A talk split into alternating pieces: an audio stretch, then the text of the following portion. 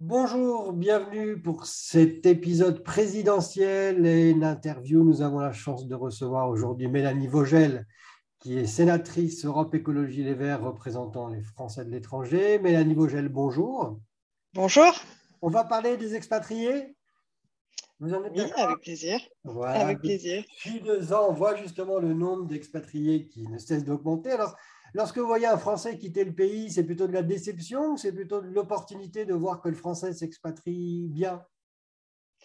Ah bah écoutez, quand c'est euh, choisi ou bien que c'est le fruit de parcours de vie euh, personnel, professionnel, euh, riche et varié, comme ça peut être mon cas par exemple, bah, c'est évidemment une opportunité pour, pour la France, pour les Françaises et les Français qui sont dans ce cas, et puis pour, pour le monde en général, hein, comme c'est une richesse le, comme une richesse le fait que des personnes viennent euh, s'installer en France pour y travailler, enrichir et diversifier notre pays. Après, ça n'empêche pas de voir qu'il y a des personnes qui partent parce que la France euh, échoue. Je pense euh, aux doctorants, aux chercheurs, qui sont si mal payés en France, à certaines professions médicales qui partent parce qu'on les maltraite. Et ça, ça doit nous faire réfléchir, parce que celles et ceux qui n'ont pas nécessairement les moyens de partir sont en France dans des conditions misérables. Nous payons nos profs en dessous de la moyenne de l'OCDE.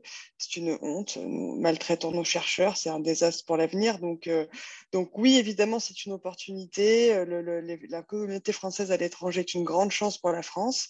Euh, donc, je ne dirais jamais que c'est un, une déception. Euh, euh, en revanche, elle ne doit pas nous empêcher de regarder en face euh, certaines des raisons, euh, quand elles sont malheureuses, qui incitent les gens à partir.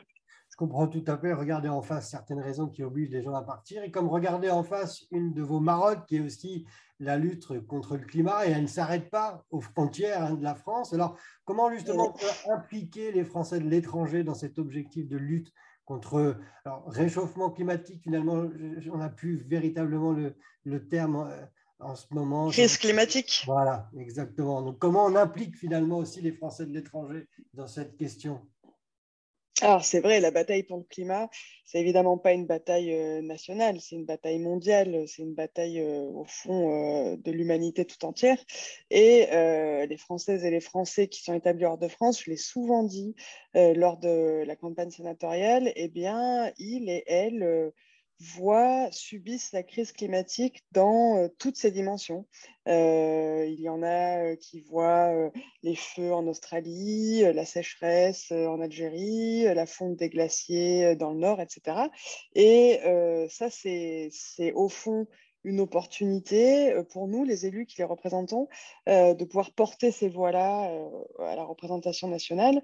Et je pense que c'est comme ça qu'il faut plus les impliquer. Nous avons, c'est formidable pour la France, une représentation démocratique des Français de l'étranger qu'il faut améliorer, certes, mais qui existe, ce que d'autres pays n'ont pas. Eh bien, il faut donner plus de pouvoir à ces élus. je pense aux élus consulaires, bien sûr, aussi aux élus de l'Assemblée des Français de l'étranger. Il y a un groupe à l'AFE, le groupe écologique et Solidarité, qui est un groupe, euh, un groupe uni, qui fait un travail formidable, qui s'est emparé de la question climatique, la question environnementale, qui porte des propositions, eh bien, euh, il faut donner à ces élus plus de pouvoir, plus de visibilité, parce qu'ils permettent au fond euh, aux responsables politiques à Paris de se rendre compte de l'étendue des dégâts de la crise climatique dans le monde entier, qui touche y compris nos compatriotes. Vous parlez justement euh, de donner plus de poids aux, élus, je comprends tout à fait cette direction, mais vous êtes également, vous, sénatrice hein, des Français de l'étranger. Est-ce eh que le Sénat s'occupe bien des expatriés? On dit que c'est une, dans les deux chambres, c'est celle qui aurait un regard un peu plus attentif aux Français de l'étranger. Est-ce que c'est le cas? Est-ce que vous pouvez nous donner un exemple? Vous venez d'évoquer la façon dont le Sénat peut aussi apporter et aborder la question du climat, mais cette chambre, est-ce qu'elle s'occupe des Français de l'étranger? Alors, elle s'en occupe euh, grâce, euh, grâce aux élus des Français de l'étranger. Hein, vous l'avez dit, euh, c'est parce qu'il y a des sénateurs et des sénatrices qui représentent les Français établis hors de France qui s'emparent de certains sujets, que ces sujets sont portés et peuvent, et peuvent obtenir une majorité. Je pense, pour donner un exemple là qui me vient en tête, lors de l'élection pour l'Assemblée des Français de l'étranger, vous vous souvenez peut-être qu'on avait un problème pour les procurations, par exemple. On avait réussi à porter ensemble cette question-là au Sénat, et eh bien ça avait été réglé. donc ça démontre que finalement le mode de scrutin permet d'avoir une proximité avec les élus qui sont eux-mêmes proches partout dans le monde des problématiques rencontrées par, euh, par la communauté française. Et donc, euh, effectivement, on arrive à porter, euh, à porter des sujets. Après,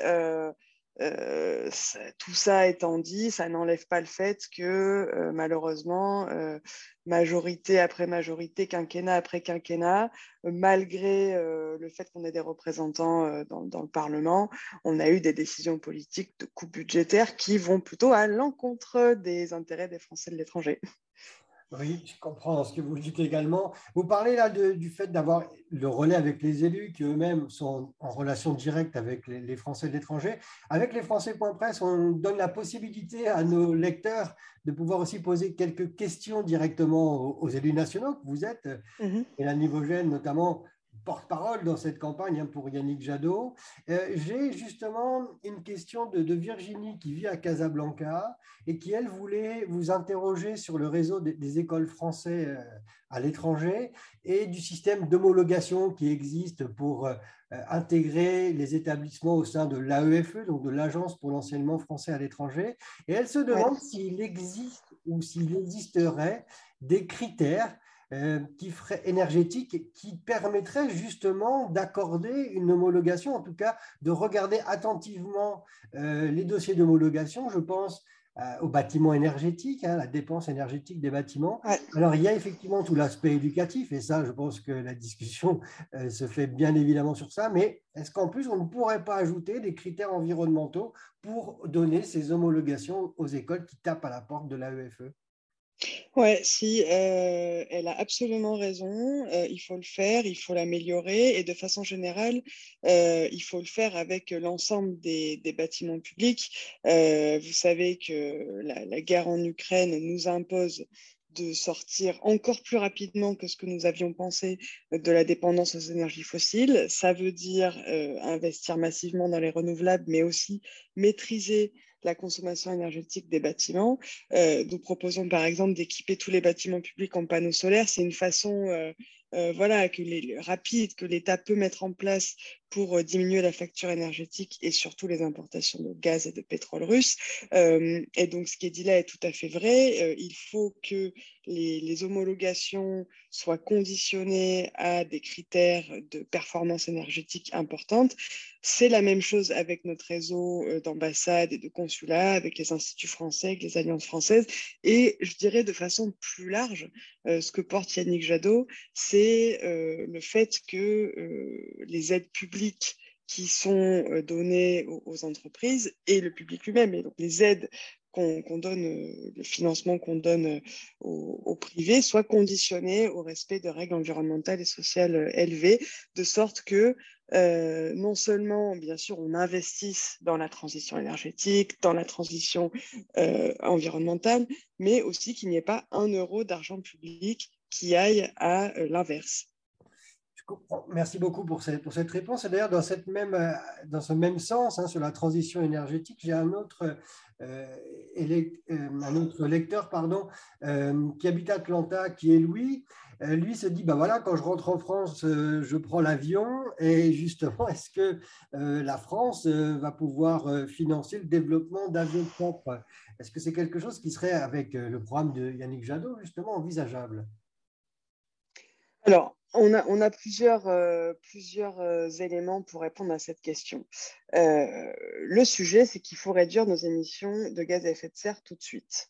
L'avion dit propre, on sait que ce n'est pas quelque chose qui, existe aujourd'hui et ce n'est pas, pas quelque chose qui a vocation à exister dans les années qui viennent. Donc, je dirais dans l'immédiat, ce n'est pas la solution.